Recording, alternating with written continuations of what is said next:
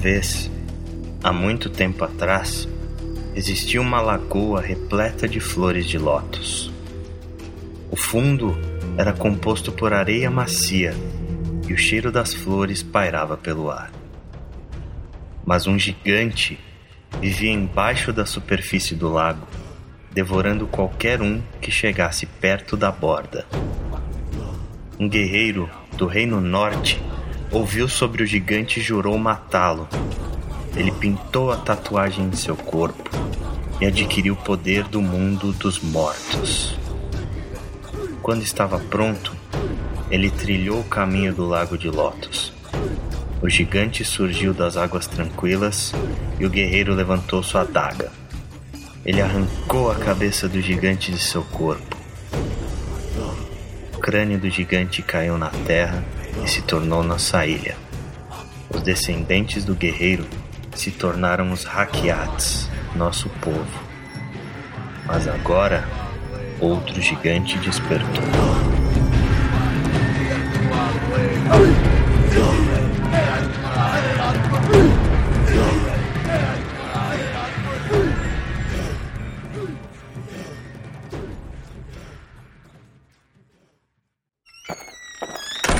Eu sou o Ale Romero. Eu sou o Calu. Eu sou o Chico. Senhoras e senhores, sejam bem-vindos à edição número 5 do Wanna Play.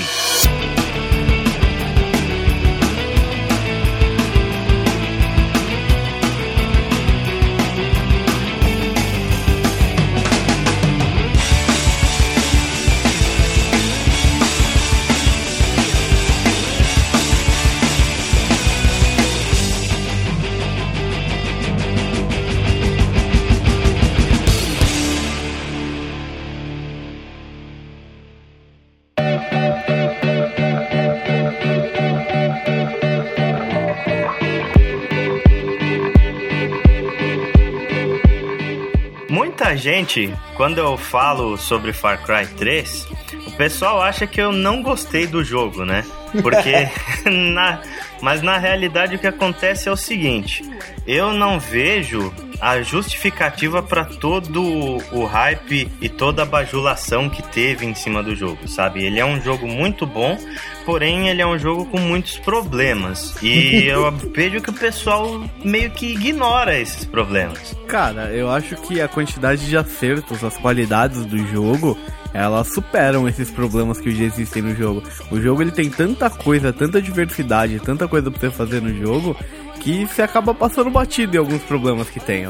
É, eu concordo. Ele tem realmente mais acertos do que erros, só que os erros que ele tem são alguns erros bastante primordiais, sabe? Especialmente para um jogo tão longo como é Far Cry 3. Mas de toda forma é uma experiência bacana, é um jogo interessante. E é isso aí que a gente vai discutir, né? É, e podem ficar tranquilo que quando a gente for dar spoiler, a gente avisa vocês antes. é, isso é importante para mim. Na verdade, eu não vou conseguir não deixar de ouvir. É, eu sou do único que não virou o jogo aqui. É, então, assim, obviamente, eu tô aqui pra uh, ver os, um pouco dos spoilers, entender um pouco do que acontece pra, da história. Uh, e tem uma novidade, né? Eu tô jogando enquanto a gente tá fazendo a gravação. Na Isso verdade, é. quando a gente começar a soltar os spoilers, a sua mente vai explodir. tô lascado. Beleza. Então, beleza. Então vai caçando seus animaizinhos aí enquanto a gente vai falando do jogo.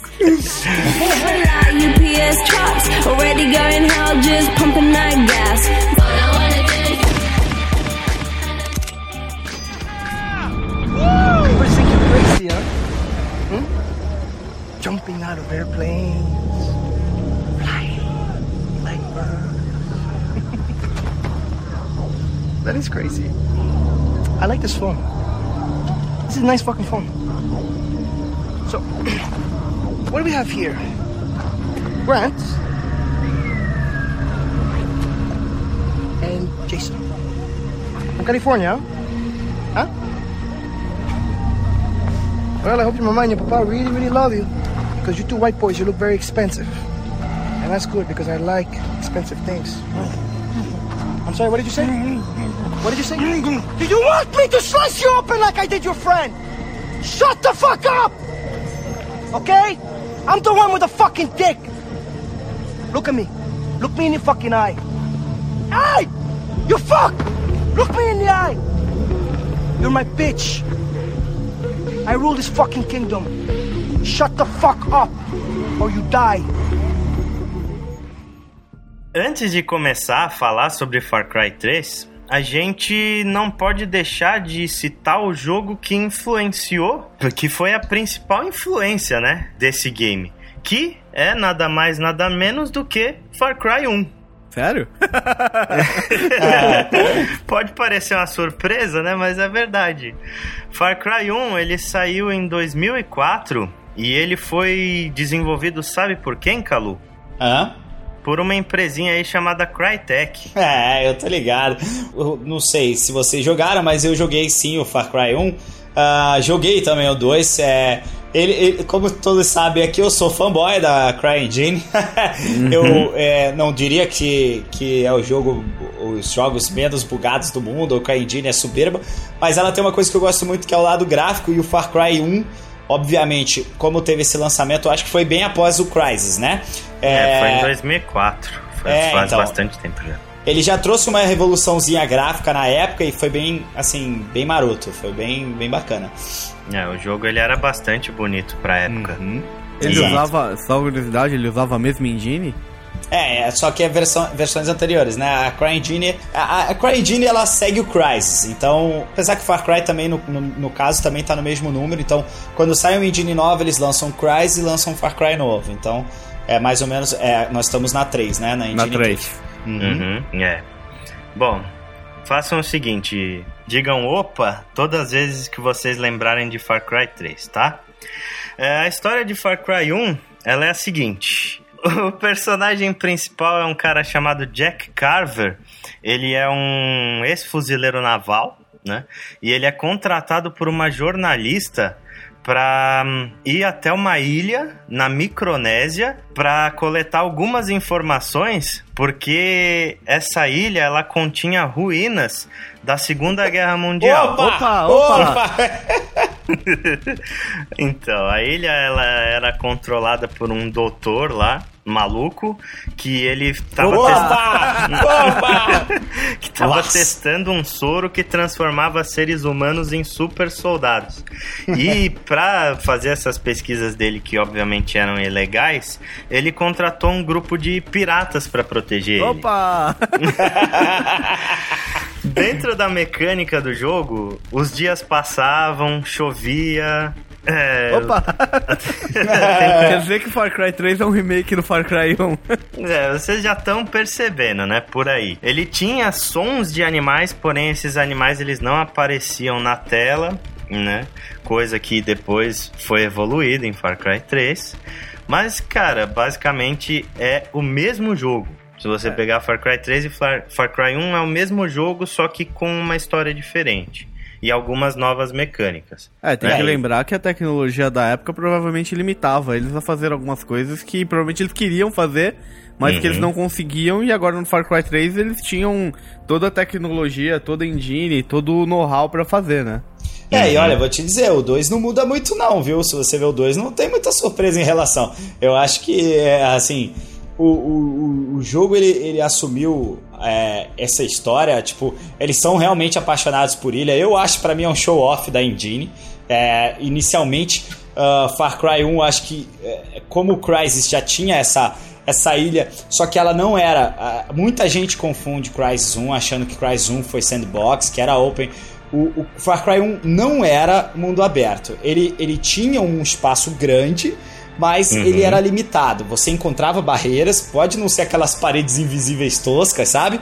Mas você uhum. encontrava barreiras sim, e eu acho que o, o Far Cry foi uma resposta a isso. Olha, a gente consegue sim gerar gráficos brutais para mundos abertos, né? E que é uma coisa que a gente não pode, não tem nem o que dizer do Far Cry 3 em relação a gráficos e beleza também, né? Sem dúvidas. Tem algumas outras influências do, do Far Cry 1, como por exemplo o esquema de marcação de inimigos, e também a herança, que é, no Far Cry 1 já existia, ao invés de ser uma câmera, era um binóculo, mas era a mesma coisa, né? E Uhum. o, o enredo tosco também é uma herança de Far Cry 1. ó, eu não acho enredo tosco, mas beleza.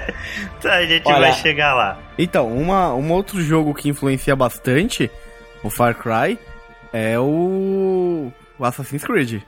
Tem, co- tem coisas assim, praticamente tiradas do Assassin's Creed e colocadas no Far Cry, só que ao invés de em terceira, é em primeira pessoa. Como? Por exemplo, você escalar as torres, Aham. o mecanismo meio stealth de você chegar por trás dos caras. Entendi. Sim. Eu acho que essas influências, elas estão meio que entrando em quase todos os jogos, assim, né? Principalmente jogos é, sandbox, assim, eles... No caso da torre, ela é, tipo, muito muito óbvia em Far Cry Muita 3. cara dura, Cara, é né? igualzinho o Eagle Point. É, É, os verdade. viewpoints lá. É, Muito é legal que até dá o show-off do lugar também, né? Sim, é igual, é igual. É igual, é idêntico, realmente. Bom, a grande parte do jogo foi realmente pega do Far Cry 1. E o que é que eles pegaram do Far Cry 2? O Far Cry 2 ele foi um sucesso e tal, mas ele foi um jogo que o pessoal reclamou que era muito repetitivo, né? Ele Uhum. teve. Os gráficos dele são bons até hoje. Também É foi verdade, um jogo é ben- benchmark de gráfico.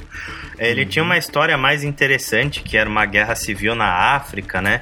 Que tinham dois grupos que se enfrentavam e o seu personagem ele era ele era contratado para matar um homem chamado Chacal e aí ele não conseguia matar esse homem, depois ele tinha que escolher um dos dois lados do grupo para se unir. E aí o jogo acabava tendo dois finais, como é o caso do Far Cry 3.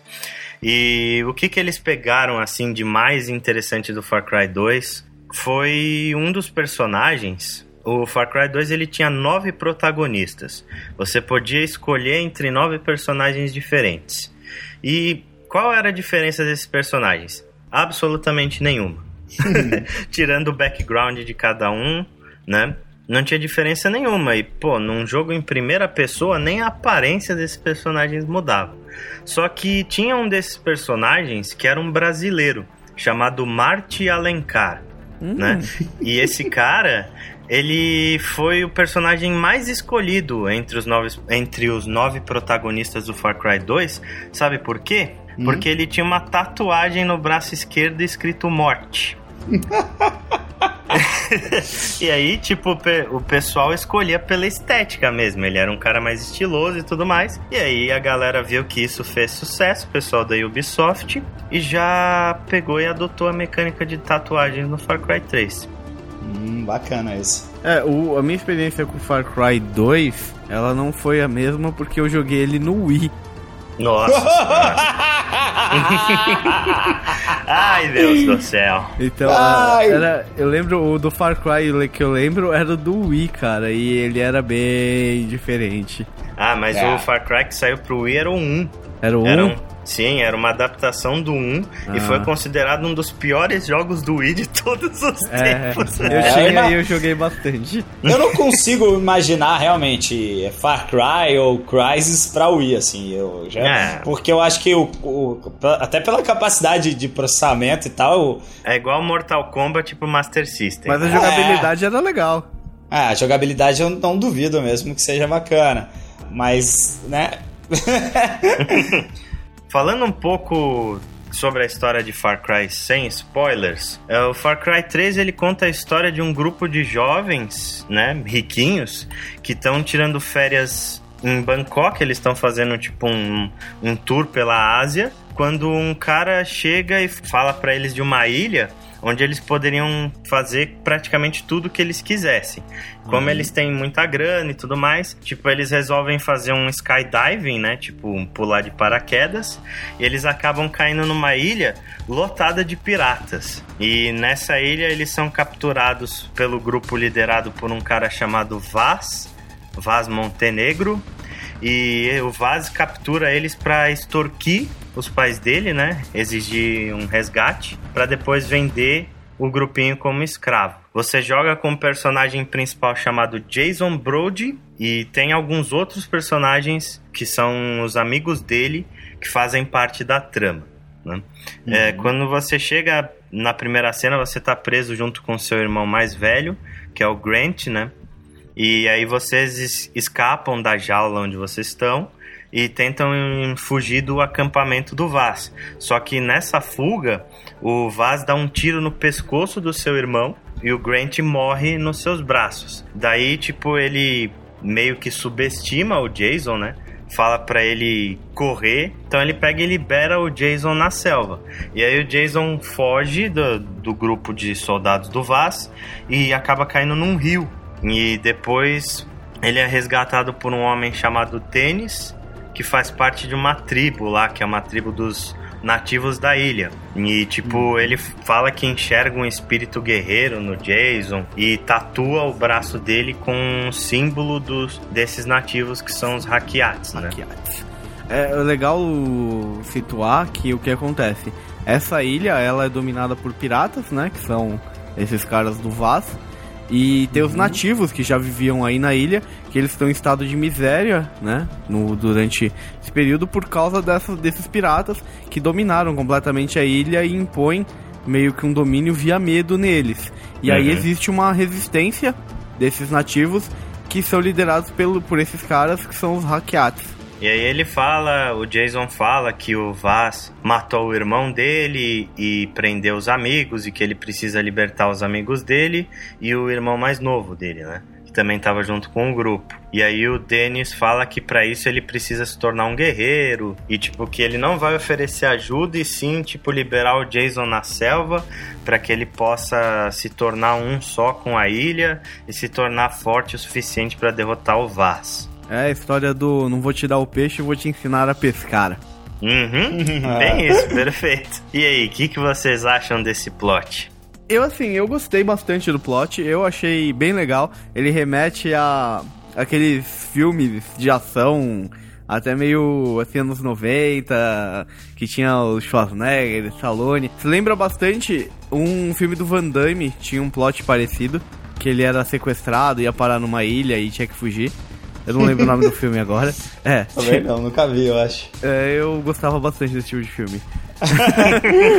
então, eu gostei bastante do plot, eu achei legal, tá? Só um ponto que eu acho que o personagem principal podia ser o irmão dele e não ele. Por causa do preparo militar e tudo, né? É.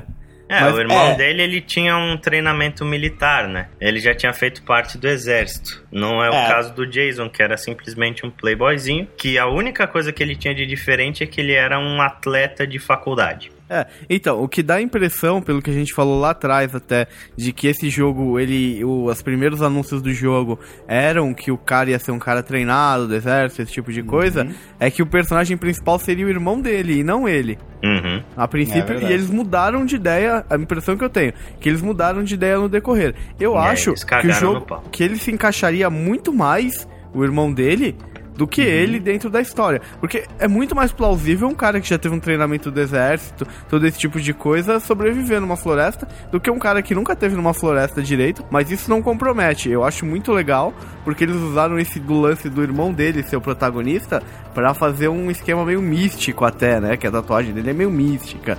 Esse para mim é a pior parte do jogo, é esse misticismo. é.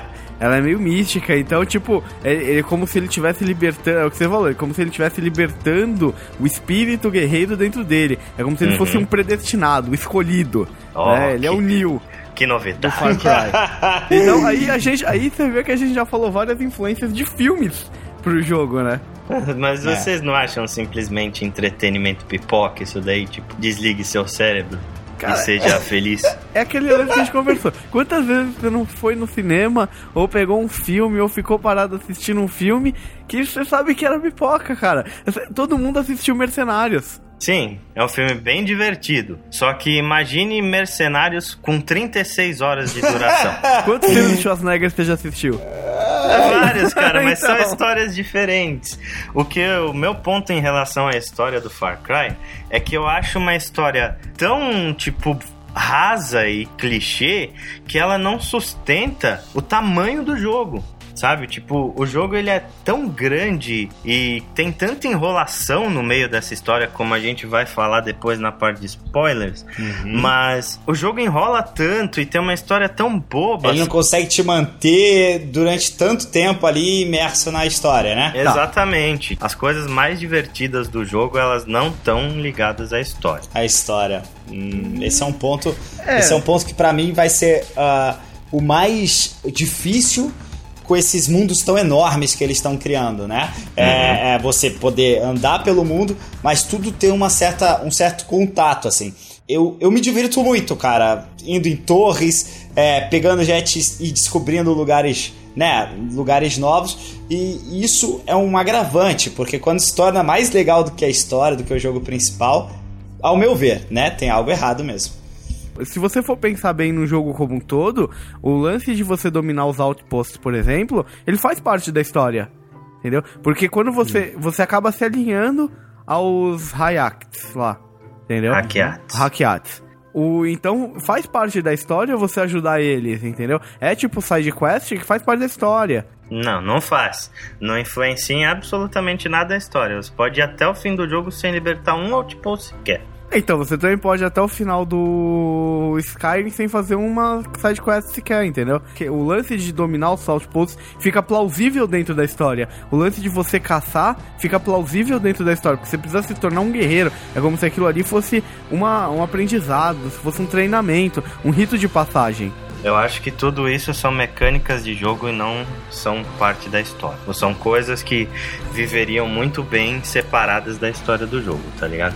Não existe nenhum elo que conecta muito uma coisa a outra. São meio que coisas separadas, pelo menos pra mim.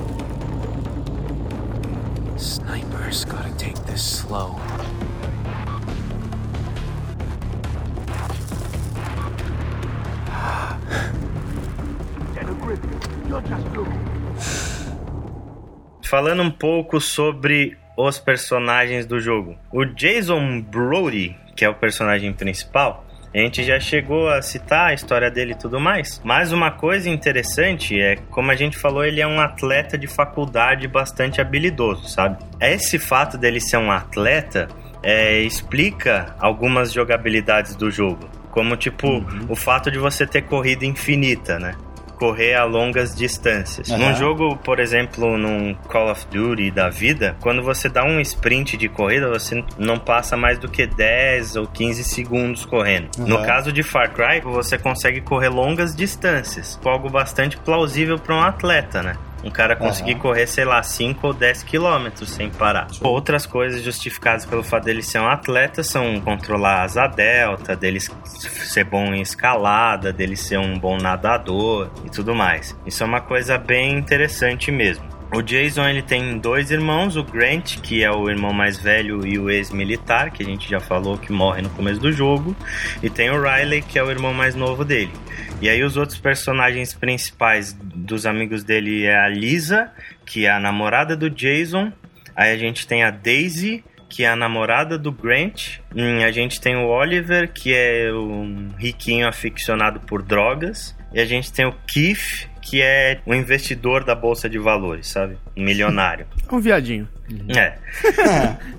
Outra grande crítica pra mim em relação ao jogo. Todos esses personagens, todos, incluindo o personagem principal, são personagens sem nenhum carisma. Eu não consegui criar empatia por nenhum deles. Inclusive, eu achei a maioria deles bastante irritantes, por sinal.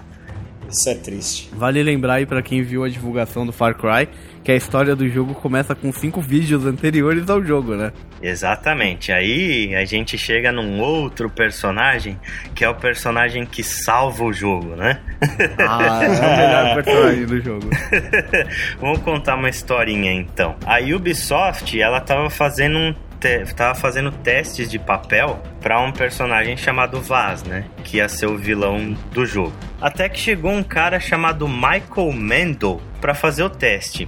E esse cara, ele era um ator, né? Que tinha como trabalhos principais o teatro e algumas séries de TV menores lá de- do, do Canadá. E esse Michael Mendel, ele foi tão bem no papel, mas tão bem, a Ubisoft Montreal gostou tanto do cara, que ela simplesmente mudou todo o design do Vaz e fez o personagem baseado no ator. Que É, animal. o velho. legal, o legal é lembrar que, que tem até alguns vídeos dele, antes desses vídeos de divulgação, que o Ubisoft fala que quando eles procuravam os dubladores do jogo, eles não procuravam simplesmente dubladores, eles procuravam pessoas que fossem acrescentar algo ao jogo. E esse cara acrescentou demais. Ah, pô, velho. Ele assim, ó. Ele, eu vi os vídeos, né? Além de serem os, vi- os vídeos serem sensacionais, o cara merece um Oscar, velho. Assim, ó, honestamente, o cara merece um Oscar, porque ele atua muito. Ele realmente é o Vaz, assim, sabe? Eu não sei. Na verdade, o Vaz tipo, não. é ele. O Vaz é ele, cara.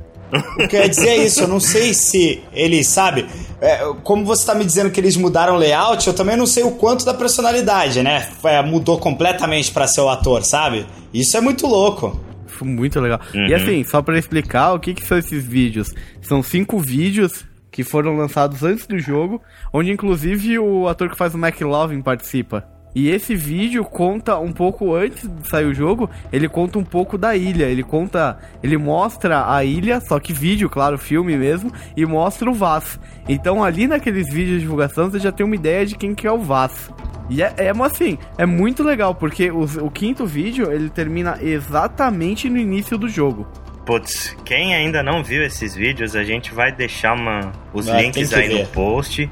Cara, é obrigatório. Vocês têm que assistir esses vídeos. Jogando ou não tendo jogado. Talvez assistindo os vídeos a tua vontade de jogar vai ser maior ainda. Então não perca, assista a série do a série de divulgação do Far Cry 3 que a gente vai colocar no post.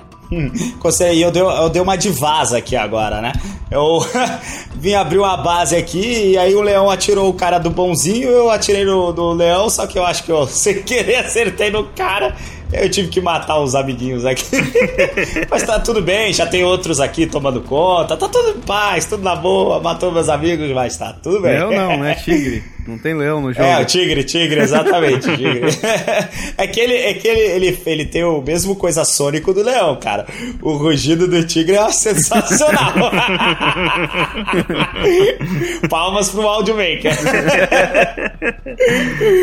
Falando sobre a jogabilidade do Far Cry 3. Como shooter, ele é indiscutível, né? E uma coisa bastante interessante é que, mesmo sendo um FPS, ele tem alguns elementos diferentes dos demais games do gênero, né? Como, por exemplo, quando você escala as coisas ou pula alguma mesa, você consegue ver os pés e as mãos do seu personagem.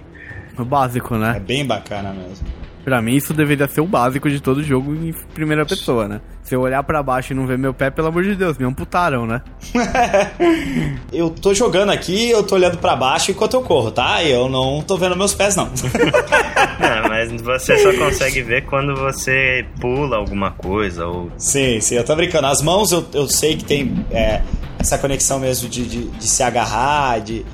isso traz muito, né? Muito é, imersão, assim, né? Você sente mais na pele do cara. Eu acho que em FPS tem que ser regra mesmo, concordo com o Chico. É, e É. assim, a jogabilidade, falando de jogabilidade ainda, eu acho que a jogabilidade, ela, ela é tão boa, assim, ela não é nada inovadora, mas ela é tão bem aplicada, entendeu? Que você, ela, ele consegue te dar uma imersão do jogo que é difícil, nem todo jogo consegue. Você consegue entrar dentro do jogo, ele te imerge mesmo. Você perde horas ali sem perceber.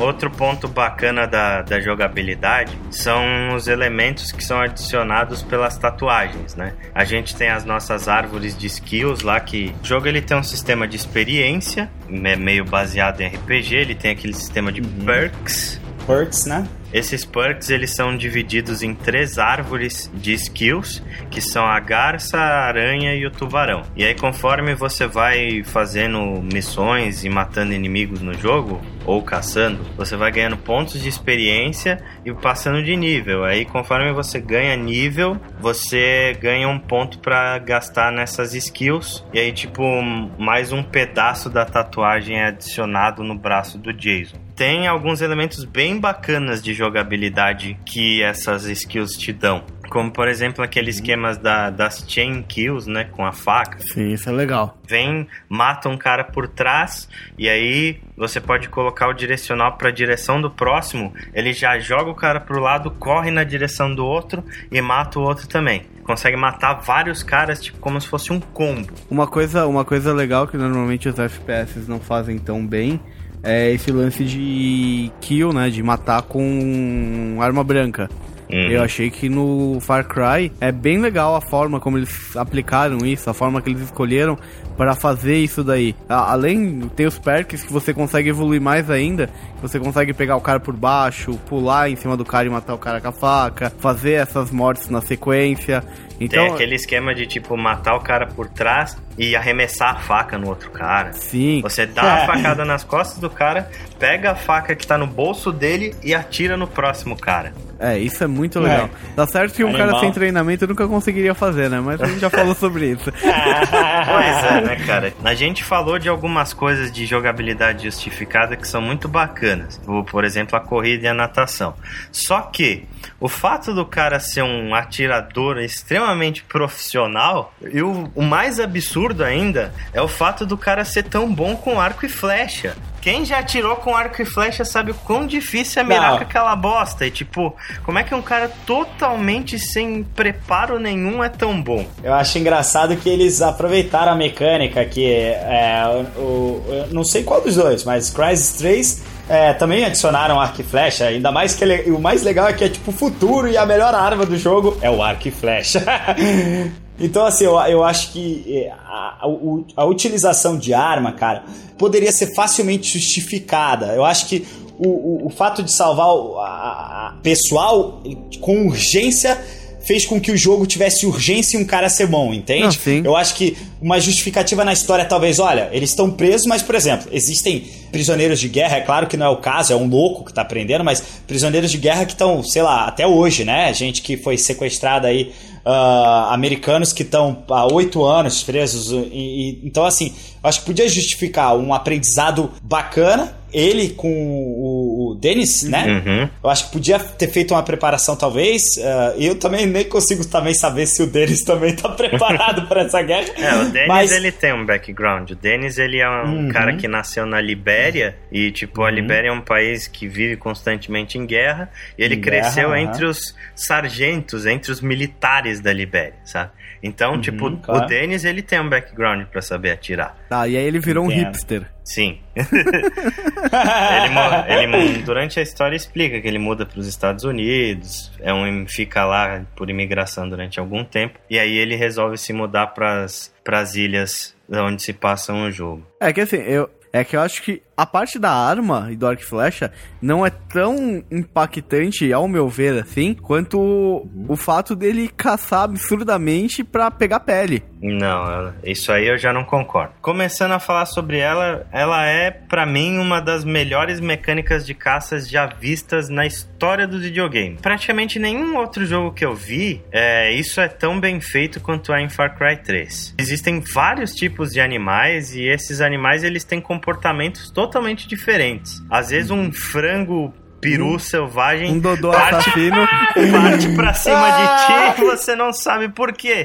Mas no fim das contas, pesquisando, você percebe que aquele animal ele realmente é agressivo, sabe? E ele existe, gente. Aquele dodô gigante existe. eu, eu, acho, eu, acho, eu acho bacana é, que você consegue ver tudo isso aí em relação ao Dodô, a violência dos animais no vídeo, né, do, do Silvio jogando Far Cry, porque é uma coisa que realmente chama muita atenção do Silvio. É, particularmente me chamou também muita atenção, porque os bichos são violentos, velho. Eles Sim. são agressivos, eu entendo animais selvagens. Caraca, mas os cachorros podiam, ter, podiam ser lobos. Eu sei que a gente tá numa floresta, numa ilha, a gente não encontrar lobos. Mas os cachorros, eles são violentos demais, velho. Não tem um bonzinho, velho. Não tem um bonzinho ali pra fazer uma amizade. Mas, Vale, o que você não entendeu, o que você não entendeu, eu não tô falando que a mecânica de caça é ruim. A mecânica de caça, eu concordo com você, é excelente. Eu tô falando que ela não se Ela justifica. não é. Ela se justifica perfeitamente. Sabe por quê? Eu acho que ela é exagerada. Eu acho que, tipo, ele não caçaria tanto. Não, mas você caça pra sobreviver, cara. No jogo não é, por exemplo, como o Tomb Raider. Tomb Raider não existe motivo nenhum pra caçar. No caso do Far Cry, você precisa da pele daqueles animais pra fabricar equipamento. Não existe meio que como sobreviver dentro do jogo sem caçar, entendeu? Tipo, você precisa de uma carteira maior, precisa de mais espaço pra colocar balas, precisa de mais espaço pra colocar flechas, pra colocar seringas. Existe uma utilidade pra tudo aquilo. Tá certo que depois de um certo tempo de jogo, passa, né? É, porque você consegue muito rápido conseguir evoluir tudo, né? É, no crafting. então, isso, isso é uma. Isso talvez seja um outro defeito do jogo. Ah, a mecânica em si eu acho fenomenal também. Achei... E é uma das coisas mais divertidas do jogo é caçar. Não tenha dúvidas. Tanto que, tipo, É, eu- eu- depois que você caça tudo, dá até um vazio, assim, falar. É. Ah, tá, eu vou terminar o jogo agora. É, basicamente eu acho que é o que eu tô fazendo. Eu, nesse momento, tenho uma tartaruga que tá sinalizando raiva em mim. O que, que eu fiz pra tartaruga, meu Deus do céu? Eu nem atirei nela. Eu tô, tipo, olhando aqui pra água e ela ficou muito Mas puta a comigo. tartaruga não faz nada, viu? Não dá nada também.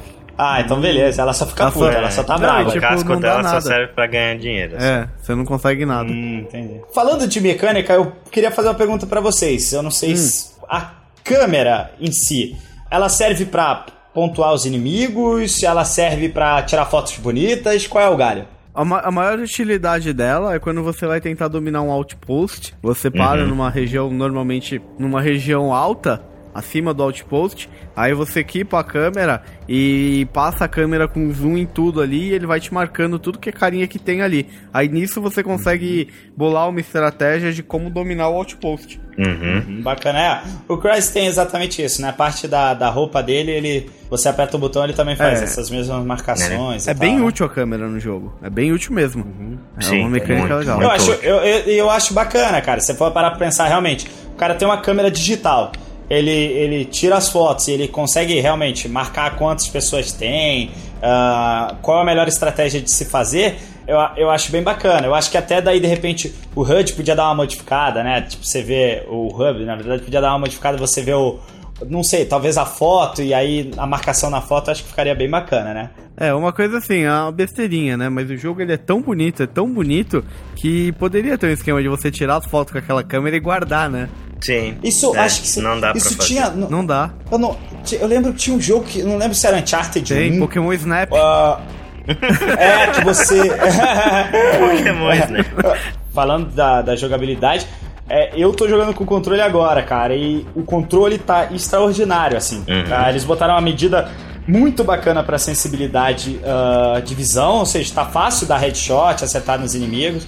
Ah, tá certo que eu nasci com um certo talento natural, mas tá muito, muito, muito bacana, cara. Muito legal, muito legal mesmo. Essa, Tá essa, por sorte aí o Ale trouxe essa, esse ponto e, e é bacana mesmo.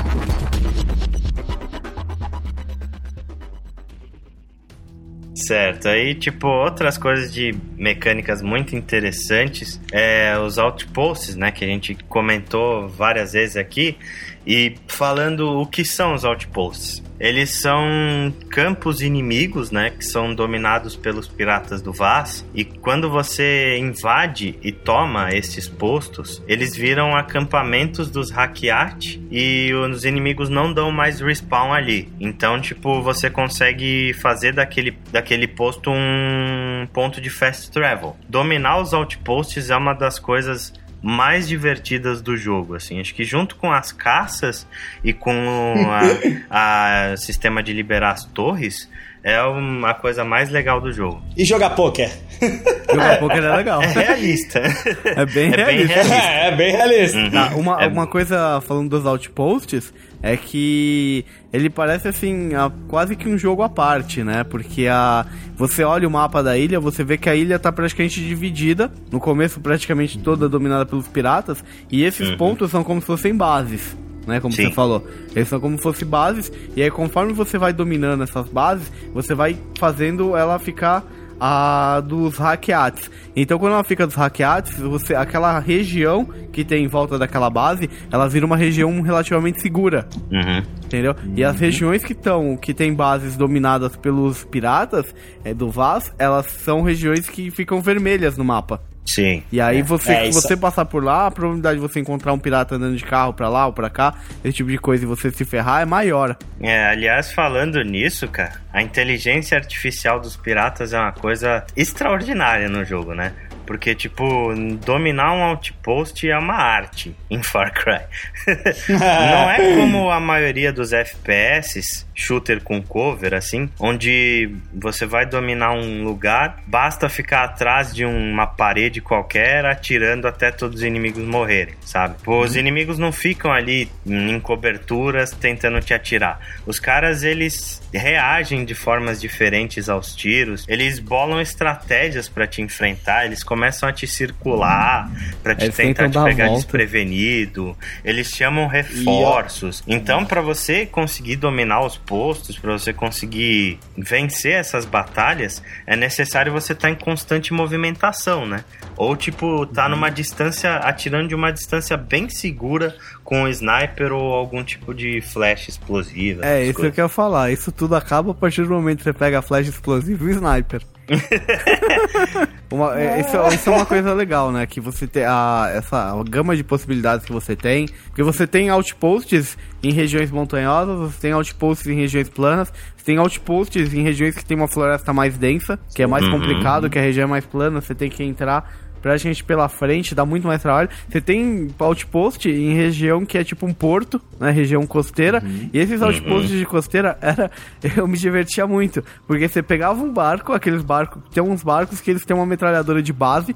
Né, uma ponto .50, ponto .45, sei lá qual que é o nome. E aí você parava com o barco numa distância segura e normalmente tinha um sniper no outpost. Você pegava o seu sniper, matava o sniper, parava numa distância segura, subia na metralhadora de base e destruía o outpost inteiro com aquela metralhadora.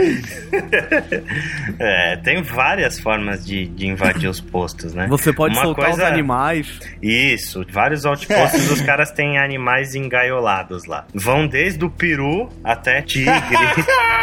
Cara, tem uma história Urso. fantástica. Ninguém vai acreditar nisso, mas é verdade. Tipo, tinha um outpost que eu tava invadindo, aí eu olhei assim e tinha um peru é, preso dentro da gaiola. Aí eu falei, ah, velho, essa bosta não vai me ajudar em nada, né? Mas deixa eu libertar esse peru aqui que eu acho que pelo menos ele vai fazer uma, uma distração pros inimigos. O peru matou todo mundo do outpost.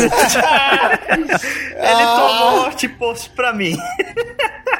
Não, eu, eu tive problemas com esse negócio de abrir gaiola, mas comigo foi ao contrário. Eu abri, eu de longe dei tiro de sniper, a- o tigre. E tô sendo atacado por um tigre, tô sendo atacado por um tigre, mas o tigre que tava dentro da jaula, ele não correu pros caras, não. Ele veio na minha direção. É, dependendo que cuidado isso com pode isso acontecer.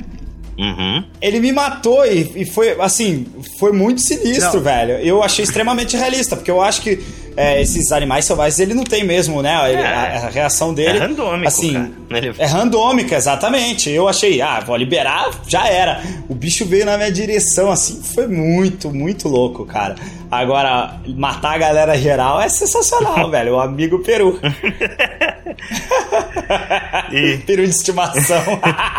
É, Outra coisa interessante, a gente já falou sobre, os, sobre as torres, mas tipo, uma coisa que a gente esqueceu de citar é que quando você libera uma torre, ele automaticamente libera uma arma de graça pra você em qualquer lugar onde você possa comprar armas no jogo, né? É verdade, comprar arma nesse Verdade. jogo é besteira. É, eu não sei se. É, É, eu, não sei, eu não sei se é besteira, porque o dinheiro é tão de graça, velho. Você tem tanto dinheiro. Eu, eu geralmente eu não. não é, como é que eu posso dizer? Eu não uso arma porque faz parte da história do jogo, entende? Uhum. Eu, eu gosto de certas armas e só o fato de eu estar na primeira fase com a sniper brutal tá sendo bacana, assim. Eu tô adorando a experiência, assim, porque eu amo mesmo sniper. É uma coisa que é a minha paixão. Porque assim. você o tem- Calu então, falou um ponto interessantíssimo. O dinheiro ele é praticamente inútil em Far Cry 3. Eu só Aham. usei dinheiro pra recarregar munição e mais nada. E tipo, me sobrou É, muita grana no final do jogo. Muita grana. É, mas é pra isso mesmo, pra recarregar uma arma. É, realmente eu não tô, eu não tô, eu não tô deixando de usar o dinheiro assim mesmo, porque, sei lá, agora, por exemplo, eu acabei de gastar 5 cinco mil e meio, assim, comprei, eu compro mesmo as armas, aí eu pinto elas tudo e tal, deixo elas bem bacana, porque realmente, assim, eu, claro, eu não sei o nível de seriedade que eu vou levar no jogo e tudo, mas eu acho, eu acho que eles darem a opção de, ó, você quer ter, pode ter de graça. Se você quiser comprar, você, você pode. Eu, eu acho que isso é até legal, É. acho que faz parte. É interessante, eu gostei, é uma mecânica Uhum. bacana. Ele te recompensa por liberar a torre, né? Como se você Uhum. estivesse liberando a comunicação daquela região. E aí, tipo, os mercadores conseguem acessar lugares mais longes. E daí eles te dão como recompensa uma arma. É, mas não é só com a, não é só com as torres que você consegue arma de graça. Você também pode fazer aquelas missões de caça. Dentro, quando você libera um outpost, é, tem um mural em todo outpost que tem algumas missões que ou elas te indicam alguma caça, né, que você tem que Uhum. caçar algum animal específico, ou eles te indicam alguma, você tem que matar um cara específico sem usar arma. Uhum. Tá? Então, quando você É. faz essas missões de caça específica, você tem que fazer sempre com uma arma específica. aquela arma. E essa Uhum. arma é te dada de graça. Ele fala Uhum. pra você, a arma tá, tá em tal lugar e você pega. Foi assim Bem que eu peguei lembrado. o arco e flecha, por exemplo, a primeira vez. Uhum. Ba- Bem bacana, lembrado. Muito legal. É, e uma O- coisa o- que você já citou aí, e falando das side quests, né, cara? O jogo ele tem uma dezenas de side quests pra fazer e a maioria delas são absolutamente desinteressantes, né? O que é uma pena. O porém é que algumas dessas side quests você precisa fazer uma certa quantidade delas pra conseguir liberar algumas habilidades. É, o que é uma idiotice. É. Sincera. Mas de qualquer forma é alguma, pelo menos alguma recompensa por aquilo. Mas, por exemplo, quais as side quests bacanas que tem no jogo? É a side quest de caça. Certo? Principalmente o fato de você caçar animais raros dá todo um charme especial pra coisa. E matar esses animais normalmente não é uma coisa muito fácil, a maioria deles. E você sentir caçando aquele animal raro e o caramba, e tipo, no final ele te dá a pele desse animal, você consegue dar o último upgrade nas suas armas. É com certeza a sidequest mais interessante. Mas, por exemplo, aquela sidequest de entregar medicamentos é absolutamente inútil. Chata. É, assim, Chata e inútil. Uma, Sabe? uma dica aí pra quem vai fazer. Alguns animais aí mais top de matar, um desses animais raros, é interessante você evoluir aquelas vacinas que você consegue. Uhum. Ah, Isso é uma outra mecânica do jogo, que você consegue pegar planta e fazer medicamento, fazer uns, umas drogas que você injeta e você ganha alguns benefícios. Tá? Sim. E existem algumas delas, por exemplo, tem uma que os animais fogem de você, que eles não te atacam. Né? Entendeu? É um repelente. Legal. né? É um repelente animal. de animais. Pô, E aí, então, por exemplo, você vai caçar um animal que é. Você sabe que é muito difícil de matar. Tipo a entendeu? Pantera Negra. É tipo a Pantera Negra, você pode usar, por exemplo, esse item e aí você consegue, consegue matar ele mais fácil, porque você sabe que ele não vai te atacar enquanto tiver a duração. Porque esse, esse remédio ele também tem um tempo de duração dentro Sim. do jogo. É, uma coisa que eu presenciei enquanto vocês falavam aqui, que é bem bacana também, é, o é os animais atacando outros, né, cara? Você vê o, Putz, o fantástico. tigre perseguindo o- o- os viados, assim, putz, é fenomenal, cara. Os é muito próprios animais caçam, né? Pô, é muito legal, velho. Muito legal É mesmo. muito realista, né, cara? Porque é o que acontece de verdade na natureza. Uhum. É muito bacana. Eu, eu achei também uma cena aqui ah, que, assim, não é o- caras mortos, por exemplo. Não são ah, lá, os vileiros estão mortos, assim, a qualquer coisa. Não, eu achei um cara, tem uma pedra em cima da cabeça dele, a mancha de sangue em volta, ele tá morto. Aí tem tipo uma barraca de praia, assim, você vê que os caras estavam aproveitando uma prainha. E um, um outro cara morto, cheio de pegadas em volta, vermelha, assim. Isso é legal, né? Certo. Gráficos de Far Cry 3.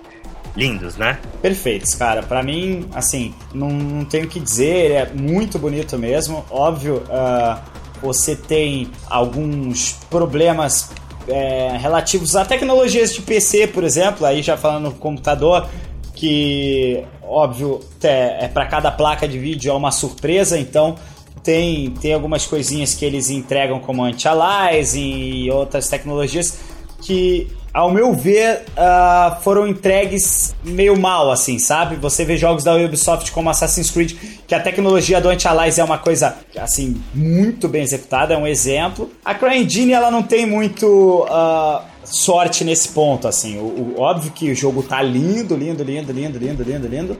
Mas, é, óbvio, eu tô sendo aqui, né? É, é que nem falar, sei lá. eu tô achando pelo em ovo.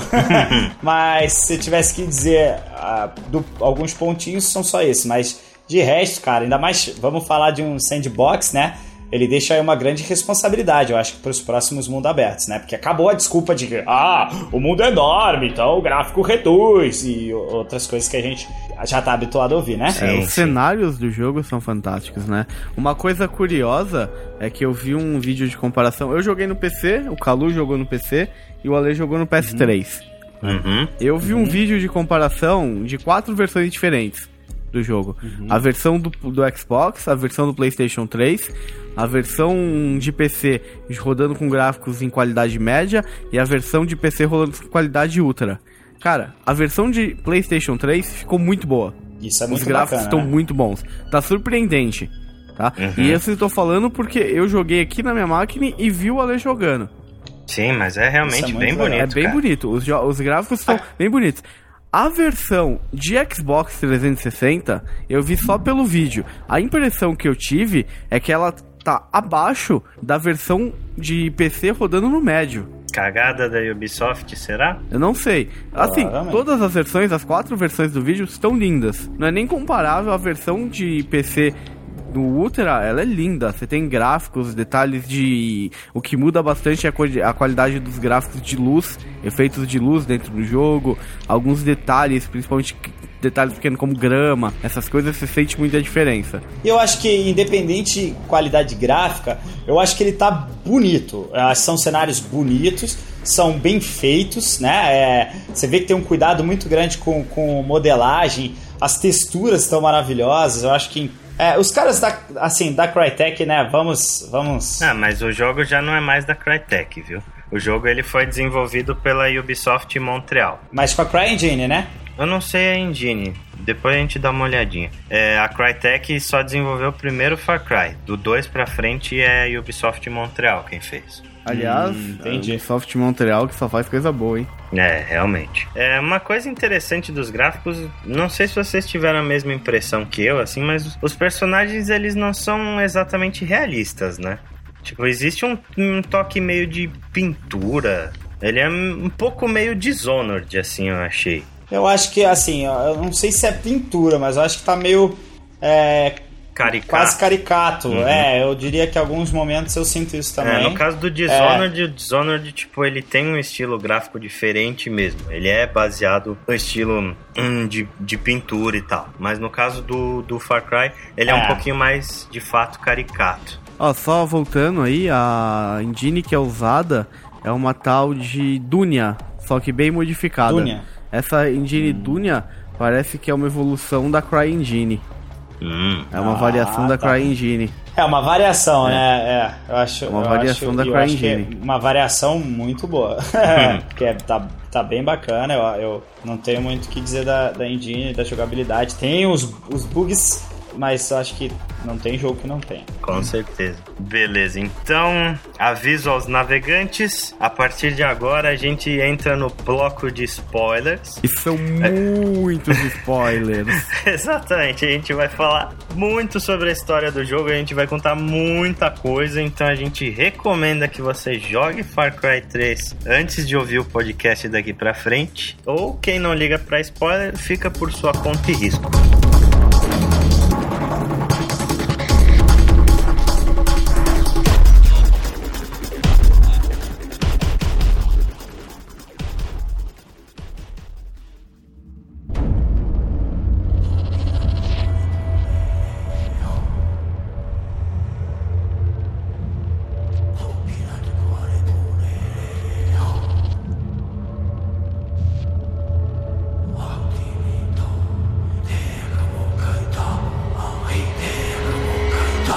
No início do jogo, né, depois que acontecem todas aquelas coisas e você começa a sua vida selvagem, né, no Net Deal, o, o Denis ele te leva pro primeiro outpost onde teoricamente tá a Lisa, que é a namorada do, do Jason. Dali ele explica que os hackeados eles estão em guerra contra o Vaz e logo depois dessa dessa sua primeira invasão, primeiro outpost que você toma, os hackeados eles já começam a confiar no Jason e dizem que ele é merecedor da tatuagem e tudo mais. É, foi só eu ou vocês também tiveram uma certa dificuldade para identificar no começo do jogo que ele era namorado dela? Total, não, não dava para entender. É só depois, conforme a história vai desenrolando, que você começa a perceber de fato quem são os personagens. A gente não tem uma introdução Eu... muito boa, né? Em relação a esses caras. É, que todos. essas primeiras missões elas são praticamente um tutorial, né? né? Invadindo esse outpost onde você acha que tá a Lisa, é, você descobre que ela fugiu. Aí o Dr. Anhart aparece pela primeira vez na história e ele encontrou a Daisy, que é a namorada do seu irmão que morreu. Depois que você salva a Daisy, o Jason ele corre atrás do sinal dos piratas em um navio que é a parte do nosso vídeo do Silvio, né? é, que o Silvio ele roubou, na verdade, né? Não era pra ele estar lá, não. ele corre atrás do sinal dos piratas nesse navio que chama Medusa. E isso também é um easter egg que existe um navio no Far Cry 1 também chamado Medusa. O legal é assim, o jogo ele é lotado de easter eggs. Você tem easter eggs que vieram daqueles vídeos de divulgação que a gente falou. Você tem easter eggs na ilha mesmo como referências à cultura pop, até algumas coisas. E Sim. até assim, um bom do game falado lá que o, um dos produtores do jogo ele é fanático por Minecraft. E aí eles fizeram todo o mapa de Far Cry no Minecraft. E dentro desse mapa do Far Cry no Minecraft, eles falaram que tem mais de 100 easter eggs do jogo. Caraca, que louco. Bem... Podemos fazer uma série, hein? Podemos fazer um vídeo. Caçamos easter eggs. é, pô. Ia ser maroto. Certo. Aí o Jason, ele intercepta esse sinal, né? E através dessa mensagem ele descobre onde é o covil dos piratas, onde teoricamente os amigos dele estariam aprisionados. Só que o Vaz moveu todo mundo de lugar aquilo era uma armadilha e o Jason acaba sendo capturado. E nesse diálogo, o Vaz fala pela primeira vez sobre a Citra, que é a irmã dele, que é líder dos Hackeat. E aí o que, que ele faz? Ele taca gasolina e coloca fogo no lugar para matar o Jason e a Lisa. E aí, tipo, tem aquela cena lá Uncharted deles escapando no meio do fogo e o Jason consegue resgatar a Lisa, né? E aí você leva a Liz até a caverna, aí você percebe que a Daisy, ela encontrou um barco e ela tá consertando o barco. E aí tipo fica a pergunta, onde é que uma menina dessa saberia consertar um barco, né?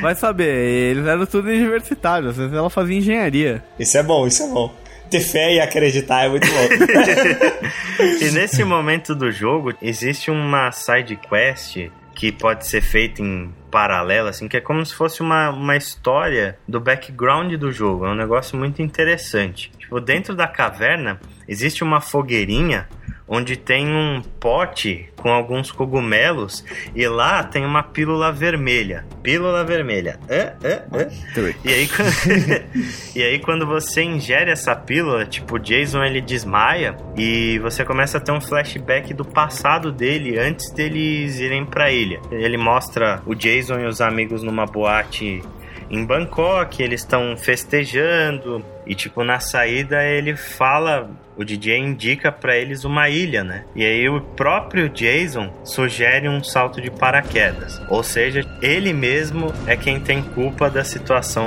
onde ele e os amigos estão.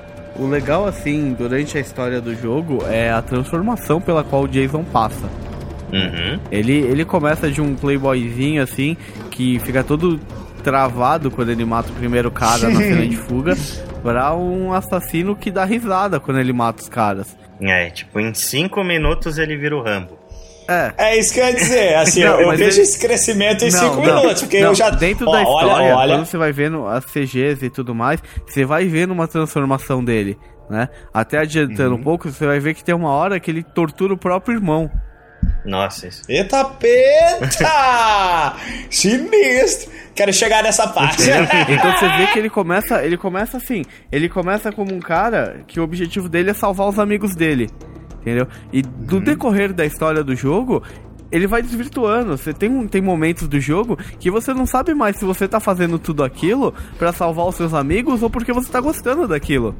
Uhum. Entendeu? Ou ele É. começa a virar um guerreiro mesmo, ele começa a virar um guerreiro de verdade e ele começa a ficar famoso, inclusive, Sim. dentro. Ele começa a ter fama porque ele vai, vai destruindo a organização do Vaz, né? Então o pessoal da ilha, os hackeados começam a ter ele como um herói, tipo, aquilo começa a renascer, a esperança neles de que as coisas iam mudar e tudo mais. Depois de deixar a Lisa na caverna, o Dennis leva o Jason pra encontrar a Citra. A Citra ela é a líder dos Hackeat, ela é uma mina extremamente estilosa. Aí começa a parte meio mística do jogo, né? A Citra ela te dá uma poção e ela te diz pra trazer de volta o que está perdido e aí vocês podem conversar. aí você toma a É. poção e você começa a ter uma, uma alucinação onde tipo Jason cai de paraquedas dentro do oceano, onde ele vê os amigos dele jogando pôquer embaixo d'água. Olha. E começa a ver espírito pra todo canto, um homem de terno Ih. branco, uma adaga antiga. Ele começa a ter visões das coisas, sabe? Certo, aí você você encontra esse cara de terno branco, o agente Willis. Ele é um cara de, de Langley que tava na caça do Hoyt. E aí que você descobre pela primeira vez que o Vaz ele tem um chefe. Na realidade, ele não é o cara responsável pelo tráfico de pessoas Olha, dentro da que ilha. doido. Ele tem um chefe. Esse cara, o Hoyt, ele é responsável pela maior rede de tráfico humano do Pacífico Sul. E ele também cultiva louco. drogas, né? E aí ele fala pro Jason queimar a plantação de drogas do Hoyt pra enfraquecer ele e entrega pro Jason lança-chamas. Aí, tipo, essa é uma das missões mais bacanas do game. Porque você vai com lança-chamas numa plantação de maconha e começa a queimar tudo. E, tipo, seu personagem começa a ficar meio grog. E qual que é a trilha sonora dessa cena? Damian Marley.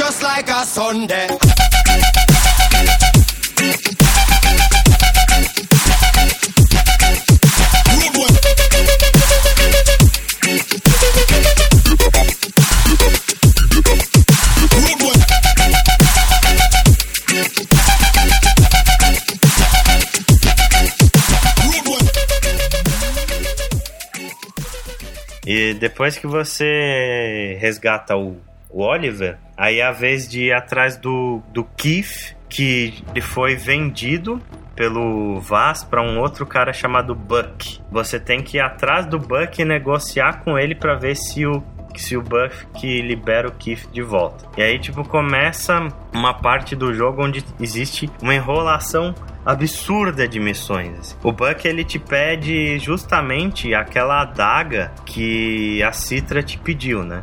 E ela é meio que uma, ela é meio que uma coisa ancestral, de, é relacionada. Lembra que a gente falou lá no começo daqueles japoneses, tal, das ruínas japonesas da guerra que tinham caído lá e um monte de japonês morto. Então essa adaga, ela tá meio que relacionada a um, parece que um imperador, um Exatamente. general, um imperador japonês que morreu nessa ilha. E aí você encontra todo um templo no, no decorrer dessas missões e aonde Uhum. você acaba encontrando essa adaga.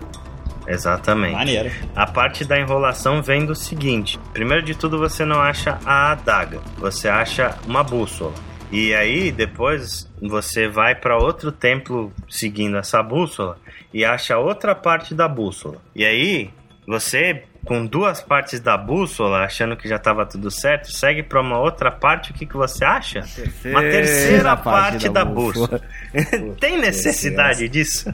Não, Ah, não, sabe? Tipo, não. o pessoal quis esticar o jogo até onde não, não podia mais. É, tipo, essa bússola que você acha são três missões assim que você tem que explorar toda Iguais. uma ruína, é, que são bem parecidas mesmo. Ah.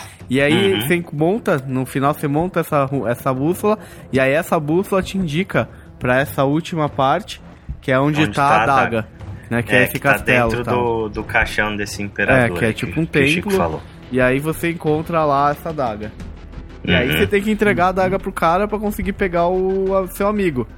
É, Exatamente. o que você tá fazendo é uma negociação com o cara. E assim, no decorrer dessas missões, fica todo um conflito entre os dois, né? Tipo, eh, o cara sempre tentando mandar em você e o Jason sempre tentando ser uma. dar uma de folgadinho e o cara sempre pressionando ele. Né? É, E- falando que vai matar o Keith, não sei o que, vai vender e Isso. tal. E aí no, daí você chega, daí você vai lá levar a daga pro cara. Aí o cara vira e fala pra você, né? Beleza, que o acordo tá certo, só que ele só sai de lá com você. E aí ele Uhum. meio que não vai te deixar você sair com o Kiff de lá. Ele Uhum. vai ficar com. Ele, a, a intenção do cara sempre, desde o princípio, era ficar com vocês dois. Né? E aí dá bem. E nessa cena é uma coisa meio assim que dá bem a entender que o cara abusou sexualmente do Kiff, né? Exatamente. Dá É, pra e- entender porque o Keith tá, tipo, chorando, assim. E na hora que o Jason encosta a mão nele, ele, não, por favor, não aguento mais, não sei o que. Aí, tipo, na hora que ele olha o Jason, ele fala, Jason, pelo amor de Deus, me tira daqui, não sei o que. E você vê que o cara tá bem, bem afetado, assim. E aí você. E aí rola um desses. Um, um combate desses que eu tinha falado, né? Que é o É o que você. primeiro é, deles. Que você entra meio que numa alucinação e começa a lutar com o cara, que é uma coisa meio quick time event. Você mata o cara e aí você foge com o seu com o Keith e com a adaga pra levar pra Citra. É bem, bem besta essa luta de Quick Time Event, né? Eu acho. Ele cria meio que uma arena espiritual, assim, onde vocês dois lutam, sabe? Parece meio um octógono. Eles diminuem, eles meio que diminuem teu espaços Sim. pra se- você se limitar na batalha, é isso? Porque Sim. o mapa é grande, eu acho que eles não querem, né, que vire uma coisa. bem- Não, Fica- é sequência de botão, cara. Se você decorar a sequência, pronto, acabou, sabe? É bem assim. Ah, É, vira uma entendi. coisa de quick time event mesmo, não tem muito. É, é bem bobo mesmo.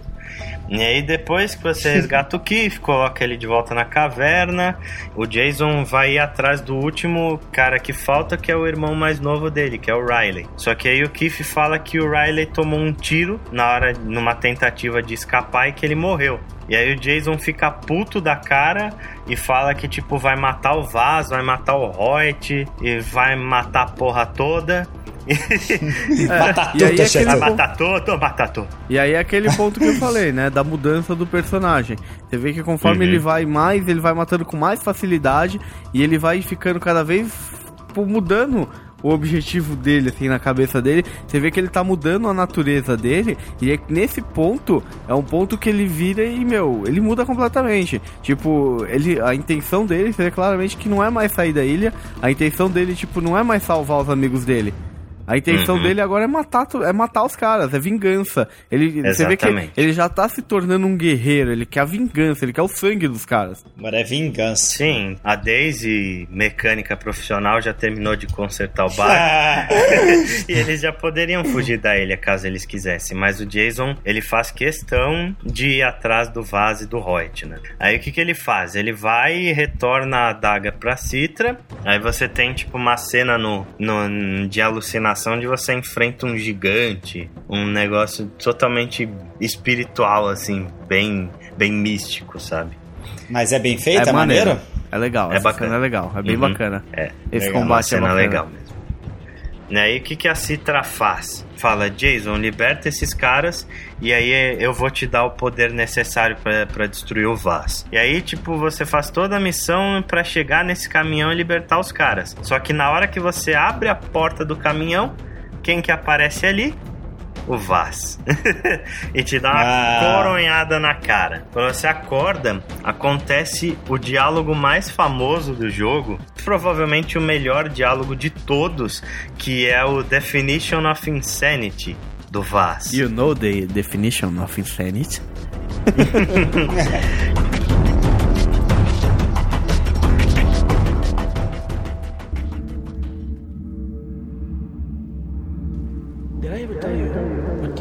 definition of insanity is?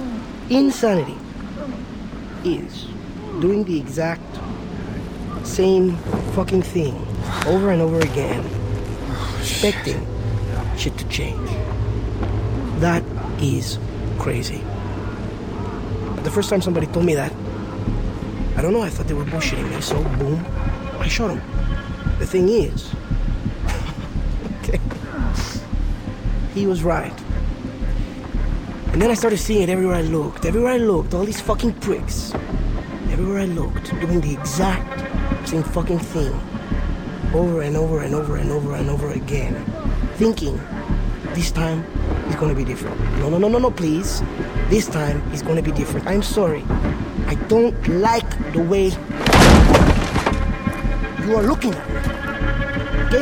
You have a fucking problem in your head. Do you think I'm bullshitting you? Do you think I'm lying? Fuck you! Okay? Fuck you! It's okay, man. I'm gonna chill, here, man. I'm gonna chill. The thing is, alright? The thing is, I killed you once already.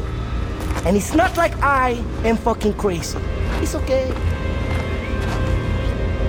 It's like water under the bridge.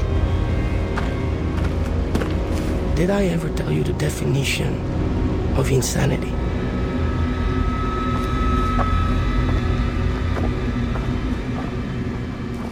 Oh, Jesus.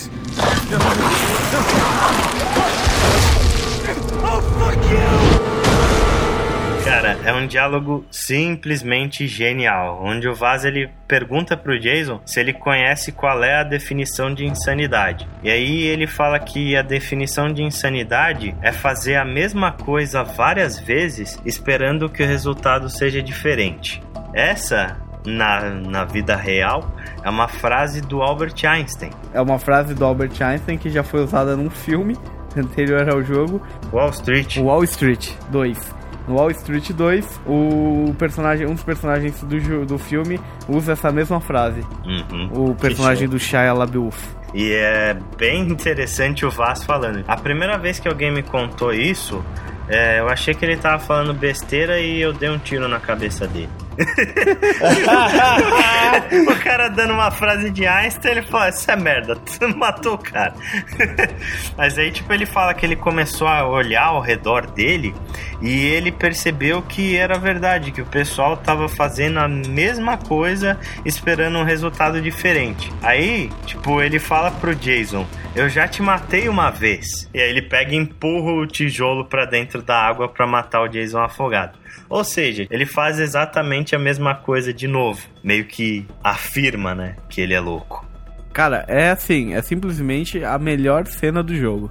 É, realmente. É a melhor animal, cena né? do jogo. Ela é, é fenomenal essa cena. E assim, aí nesse ponto que mais ressalta a interpretação, porque não é simplesmente a dublagem. A interpretação do cara que faz o Vaz é Sim. perfeita, é o melhor personagem do jogo. É, depois que o Jason cai na água, ele consegue se libertar em 20 segundos. Claro. Aí, tipo, ele tenta fugir pra um, um helicóptero que tá dentro da base. E o helicóptero ele é atingido por um rocket launcher. No momento que o helicóptero cai, o Jason tá no chão. O Vaz aparece de novo, bota o pé no peito do Jason e pergunta: Eu já te falei qual a definição de insanidade? e pega e dá um tiro no meio do peito do Jason. Só que aí vem o que o Ale chama de a cena mais. Filha da A cena mais. Como que você diz, Ale? A cena mais filha da puta do jogo? A, Galhofa. a cena mais galhofa, ridícula do jogo. O que, que acontece? De repente o Jason acorda no meio dos corpos. Todo mundo olha espantado pra você e fala: Nossa, ele retornou do mundo dos mortos. E aí o que é que tinha no seu peito? Um colete? Um isqueiro. Um zipo. Um- Um zipo. Um zipo. Tá certo. A bala Tá pegou certo. bem no meio do zipo. Quem nunca leva um cipo no meio do peito? Eu levo. Eu tô aqui agora, precisa estou com de colete à prova peito. de balas, né? Ora, Não, ora. eu concordo que essa cena foi muito galhofa. E pior, sabe da onde vem o Zippo? O Zippo vem da outra, da primeira cena que o Vaz tentou matar ele queimado. O Vaz tenta botar fogo na casa com um Zippo, só que o isqueiro não funciona. Aí ele fala pro Jason: Ah, esse isqueiro aqui é uma bosta. E tipo, coloca o isqueiro no peito do Jason. É, então, é, é por isso que eu falo que ele tem esse, esse jogo ele tem muita influência daqueles filmes de ação dos anos é, 90. É a típica coisa que aconteceria no filme. Quanta- quantas vezes, quantos filmes a gente já não viu de ação que o cara leva um tiro no peito e tem uma moeda? certo. E aí, nesse momento, Jason parte sozinho pra Ilha do Vaz, onde tá toda a base dele, pra matar o Vaz. Sozinho. Bacana. Que beleza, né? Aí, Rambo, Rambo. Rambo total, cara. Você entra dentro da base do Vaz lá na ilha dele, começa a explodir tudo, mata todo mundo. O jogo chega na cena mais ridícula que tem na história inteira. Você vai passar por uma porta assim onde tá procurando o Vaz e o Vaz enfia uma faca no meio do seu peito. De novo. E dessa vez não tem o zip. E não é uma certo? faca pequena, não. É, é um punhal, é um machete, tá ligado? Ele enfia dentro do seu peito. E aí o Jason cai no chão e aí começa, você vai pro mundo das alucinações, começa a ver várias imagens do Vaz, dos amigos dele, não sei o que, sai atirando nos caras e aí no final você tem uma luta de Quick Time Event contra o Vaz e dá uma facada no peito dele e o Vaz morre. Assim. É, tipo assim, nesse momento eu comecei a pensar o seguinte: cara, esse jogo, na verdade, ele não acontece. Na verdade, o jogo inteiro é uma alucinação. Hum. O moleque usou Hum. drogas, porque não é possível. Tipo, a cena. A forma como o Vaz morre, pra um personagem que foi tão bem construído como o Vaz, Uhum. É pra, é é pra pra fuder. fuder. Nossa, cara. eu fiquei, cara, eu é fiquei meio decepcionado nesse momento, mas continuei jogando. Eu gostei do jogo inteiro, gostei do resto do jogo. Assim, você. Fala aí, Ale. O, o Ale perguntava pra mim porque eu já tinha jogado, tava, tinha zerado quando ele tava jogando. E ele perguntava: Uhum. Não, o Vaz não morreu, né? O Vaz não morreu, né? Sério, tipo, eu, eu ficava inconformado, cara. Pra mim foi uma das coisas mais decepcionantes do mundo dos videogames em anos, assim, a morte do Vaz. Ai, que triste, Porque, pô, velho. os caras construíram um personagem brilhante desde antes do jogo sair, sabe? E acabam com o personagem de uma forma ridícula. É, na verdade, o Ale, o Ale Ridícula. chorou mais do que quando ele chorou quando a Ares morreu. Não, sério, porque o Vaz, ele é aquele tipo de personagem que você ama odiar, né, cara? Ele é um filho da puta, você cria um ódio por ele durante o jogo, por tudo que ele faz, mas você fica torcendo pra ele aparecer mais. Porque toda É. vez que ele aparece é tão fantástico, sabe? Que você fala, não, eu quero mais do Vaz, eu quero mais dele. E vamos lá, né, cara? O Vaz Droga. vendeu metade das cópias desse jogo, né? Com certeza, com certeza absoluta. Cara, assim, o jogo, ele, assim, nesse momento, é, meio que acaba, tipo, a parte 1 do jogo. O jogo, ele é claramente dividido em duas partes. Aham, E aí você começa a segunda parte do jogo. sim. E o ponto é, a primeira parte, ela te segura, porque tem o Vaz, porque você tem todo aquele plot de evolução. Que você é, tem como vai te segurar é, na então segunda? que você tem toda a parte de evolução que você tem toda aquele aquela gana de conseguir todas as armas que você quer ver a história quer ver o que vai acontecer com o Vaz na hora que chega na segunda parte do jogo você não tem mais o Vaz provavelmente você já caçou tudo que você tinha que caçar provavelmente você já tem todas Que as merda. armas que você quer ter e provavelmente você já tá tipo você não tem tudo mas você já tem um bom nível de evolução Entendeu? Então o que que precisa nessa parte do jogo? O que que é a única coisa que faz prender o jogador aí?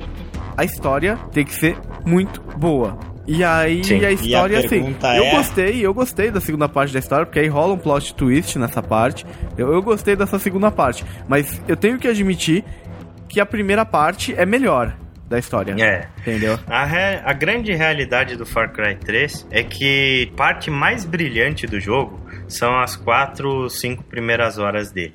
Sabe? Porque é quando você chega na ilha, começa a caçar, começa a explorar tudo aquilo, sabe? Aquele grande parque de diversões que é a ilha, e você perdido naquilo, fazendo várias coisas, descobrindo coisa nova.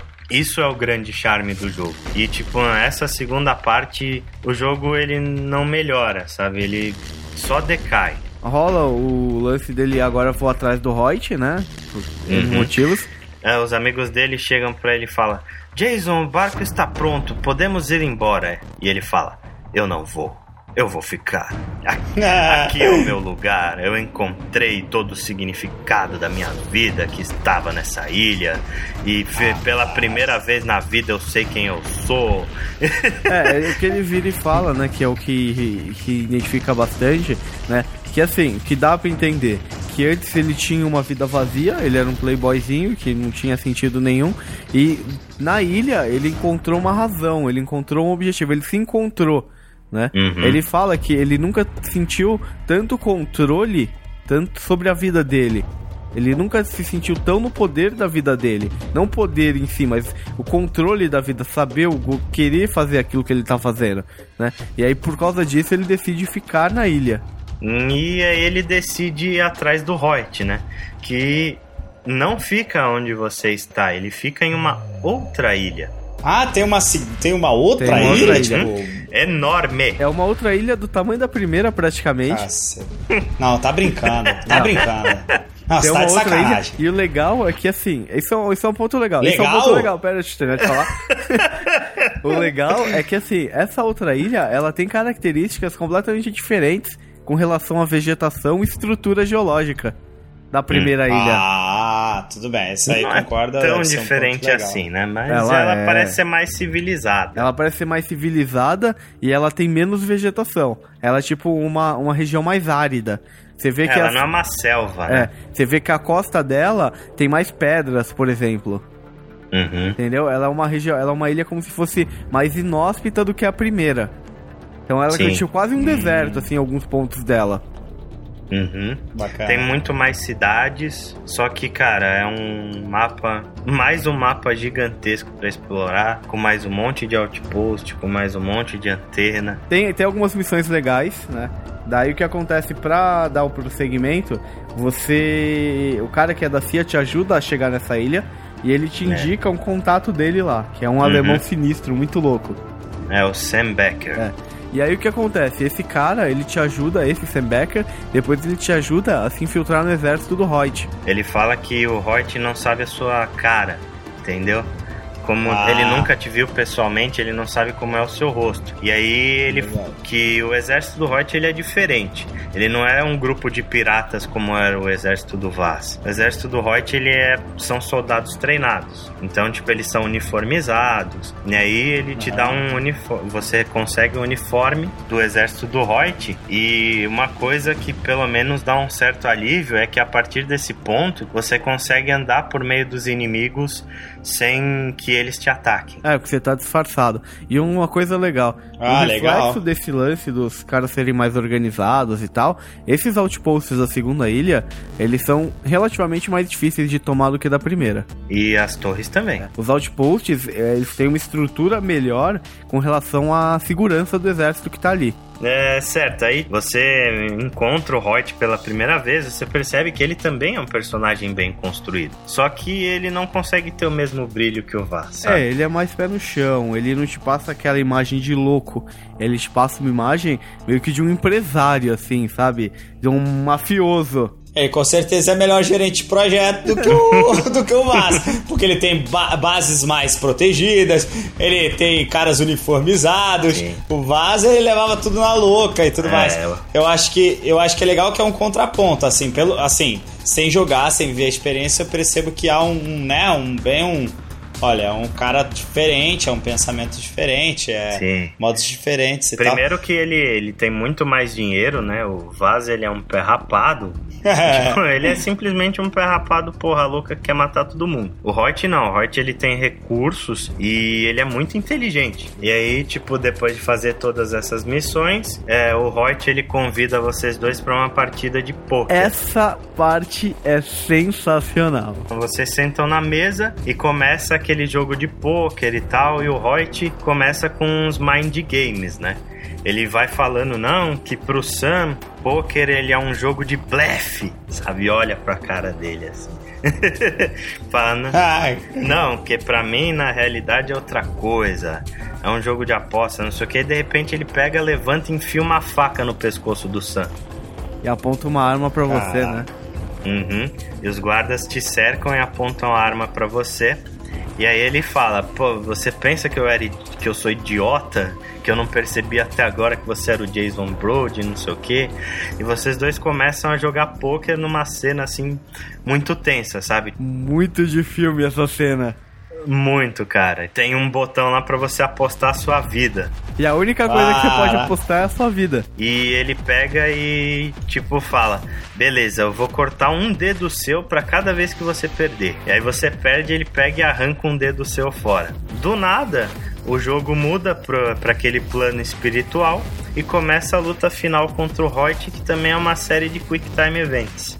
E você, tipo, tem uma luta de faca e tem que fazer as sequências de botões, e aí você mata o Hoyt. E, tipo, num flash você acorda e percebe que todo mundo da sala tá morto. Você matou todo mundo de alguma forma. Aí, tipo, você corre atrás do Riley, né? Você vai, sai matando todo mundo, aí vocês pegam um helicóptero, o seu irmão vai dirigindo o helicóptero enquanto você fica na, na metralhadora e, tipo, começa a explodir a ilha inteira, sabe? Então, e essa cena, cara, ela tem uma homenagem a um filme, né? Porque a música que começa a tocar é a Cavalgada das Valquírias. E ele começa, tipo, num helicóptero de base de exército, que é um helicóptero parecido com o helicóptero que acontece, que é utilizado no Apocalipse Final. Com a Boa. cena que ele vai no helicóptero, que o cara vai no helicóptero e começa a tirar os mísseis e começa a tocar Ah, essa mesma louco. música. E aí, o que que acontece? Vocês pegam um helicóptero e voltam pra caverna, onde estavam todos os seus amigos, pra res- resgatar todo mundo e cair fora. Só que quando você chega na caverna, você encontra o Dr. Earnhardt morto. É, ele não tá morto ainda, né? Ele ainda fala as últimas palavras e ele vira pra você e fala que ele tentou salvar os seus amigos, mas fala que a Citra levou ele para o templo. Exatamente, pouco clichê, né? E aí, tipo, é uma coisa interessante, porque o Jason fica indagando. Pô, cacete, por que que, que, que a Citra raptou meus amigos, né? E aí você chega no templo e aí ela começa a falar pro Jason: olhe pra você, forte, poderoso, por que você quer voltar ao que era antes? Até que no final a Citra te dá aquela adaga ancestral que você resgatou e, tipo, fala pra você fazer uma escolha. E aí você chega no final do jogo com a faca na garganta da Lisa. E tipo, o jogo te dá duas escolhas entre ou se juntar a Citra ou salvar os seus amigos, que são os dois finais do jogo. Cara, é... qual final você fez, Ale? Eu escolhi resgatar os meus amigos. É, eu também, mas eu vi o outro final na net. Assim, os dois finais eles são bem claros em duas linhas que o personagem acaba seguindo durante o jogo. Um deles é que você se tornou completamente, tipo, foi completamente corrompido, se tornou aquele guerreiro e escolheu ficar na ilha do lado da Citra e virar o cara da ilha lá. E o outro final é o que você se redimiu. É, que você se arrepende de tudo que faz, né? E aí você salva É, seus amigos. No, no final que você salva seus amigos, o Jason pega, tira a adaga da garganta da Lisa e corta a corda. E aí a Citra ela fica meio indignada, fala: Jason, por favor, não me deixe, eu te amo. Aí, tipo, ele fala que chega de violência, que ele não aguenta mais aquilo. Na hora que você fala isso, aparece o Dennis, que aí, tipo, ele vem com a faca pra te matar. E a Citra se mete na frente e toma a facada por você. E o Dennis, ele fica extremamente perturbado falando, putz, o que, que foi que eu fiz? No final do jogo, Jason vai embora com os amigos dele. Ele fala que ele matou tantas pessoas que ele perdeu a conta, que ele não pode voltar atrás, que ele se tornou um monstro, sabe? Ou seja, esse, mesmo esse final não é um final feliz. É, você passou por uma situação extremamente traumática, né? Todos os personagens ali. E o outro final, também ele é, como o Chico falou, ele é bastante plausível, porque fazendo tudo que você fez, cara, é, o que que acontece? Quando você escolhe se juntar a Citra, o Jason corta a garganta da Lisa, ele mata a própria namorada dele, e aí na última cena do jogo, o Jason tá transando com a Citra, que meio que dá a entender que a Citra engravida ali, ela pega e enfia uma faca no meio do peito do Jason. Toma! Só que toma. dessa vez não tem alucinaçãozinha pra salvar, não. Exatamente, tipo, ela fala: Não, o nosso filho vai governar os hackeates. Você é um guerreiro, então morra como um guerreiro. Ou seja, o jogo acaba com o Jason morrendo. Porra, louva a Deus, essa mulher é sacanagem. Filha da puta, né? Porra! Senhores, considerações finais sobre Far Cry 3. Calu? Ah, eu, assim, vou dizer que, honestamente, por todo o plot e a história e tudo que vocês me falaram, eu vou continuar usando o jogo pra ficar caçando tesouro mesmo. Uh, não, não, não acho que é o, é o, tipo de jogo que me prende. Eu realmente gosto muito de histórias, histórias bem feitas e tal. Apesar de que é o Vaz, né? Tem o Vaz que é um cara que dá uma motivação mesmo de jogar, é, vontade também de matar ele, é, é, você sente desde o começo. Isso mostra que é um bom vilão. Então, assim, eu, eu, eu realmente não sei se é o tipo de jogo que, ao meu ver, assim, é, eu sairia com um saldo tão positivo pela história. Só de falar que tem uma outra ilha já me deu uma preguiça enorme, enorme, assim, mas enorme, porque eu achando que eu tava balando aqui, descobrindo as coisas da ilha, e sendo que não descobri ainda nada dela, então se tiver que gastar o tempo da minha vida, eu gastaria no Skyrim, passeando pelo mundo de Skyrim. eu faria isso. Certo. E você, Chico? Cara, é, eu recomendo o jogo, primeiro. Eu gostei bastante. Eu acho que a história tem alguns pontos que ela dá uma esfriada, mas em geral eu gostei bastante da história. Eu achei que ela foi satisfatória para mim. Eu achei, eu gostei. E assim, eu gostei muito da mecânica em geral do jogo. É muito legal brincar pela ilha, né? A quantidade, é a variedade de formas que você pode atacar, que você pode tomar os outposts. Você pode tem formas que a gente nem citou de tamanhas quantidades. Você pode pegar uma asa delta e colocar C4 na asa delta e tocar e jogar a asa delta, uhum. entendeu? Você pode Sim, pegar a você pode pegar a ilha, a, o outpost e encher o outpost inteiro de mina terrestre, em volta dele inteiro, e chamar a atenção dos guardas para eles saírem do outpost. Sim. Entendeu? É, a, a, as possibilidades vão meio que da sua imaginação ali no caso. Entendeu? Então acho uhum. que isso é o ponto mais forte do jogo, com certeza. Entendeu? E assim, o Vaz é um personagem que, meu, tinham que fazer, sei lá, um prequel com ele, alguma coisa assim. Porque é fenomenal, cara. Ele vende o jogo. E você, Ale? Certo, eu agora, tipo, atando o nó que eu fiz no começo do podcast, Far Cry 3 vale a pena. É um bom jogo, principalmente pelas mecânicas de jogo, pela jogabilidade. Como o Chico já falou, o sistema de dominação dos outposts, o sistema de caça maravilhoso, cara que apesar de o jogo ter uma história fraca, clichê, pipoca, é, você não vai caçar tigres e, e ver coisas da natureza assim tão bacanas quanto você vê em Far Cry 3. É um jogo muito bom, sabe? No, no geral, o aspecto é positivo, porém, eu não colocaria ele no meu top de jogos do ano, ou tipo, muita gente elegeu ele como jogo do ano. Eu não concordo, para mim ele acho que não entraria nem no top 5, mas de qualquer forma foi uma boa experiência e espero que ele deixe um bom legado para outros jogos, sabe? Espero que o pessoal olhe para Far Cry 3 e aplique essas mecânicas excelentes em outros jogos que tenham boas histórias. É.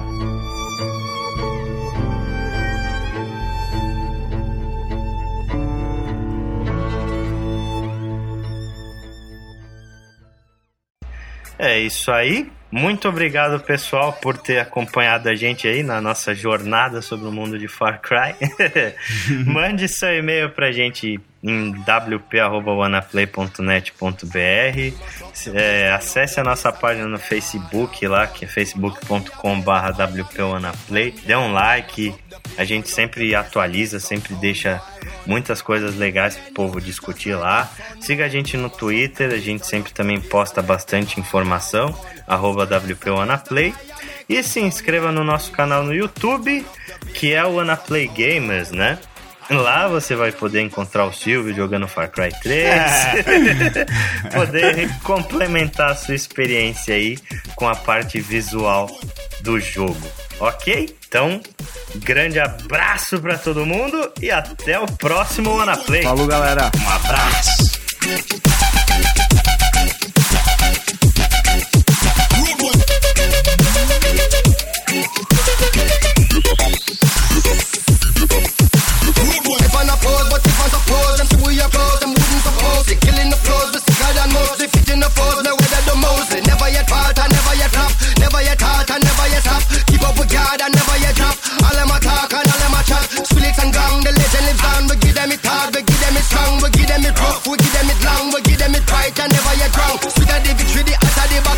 The fatter the buckle, the bass of the rockle, I might have a knuckle. Road with this, mash up the place.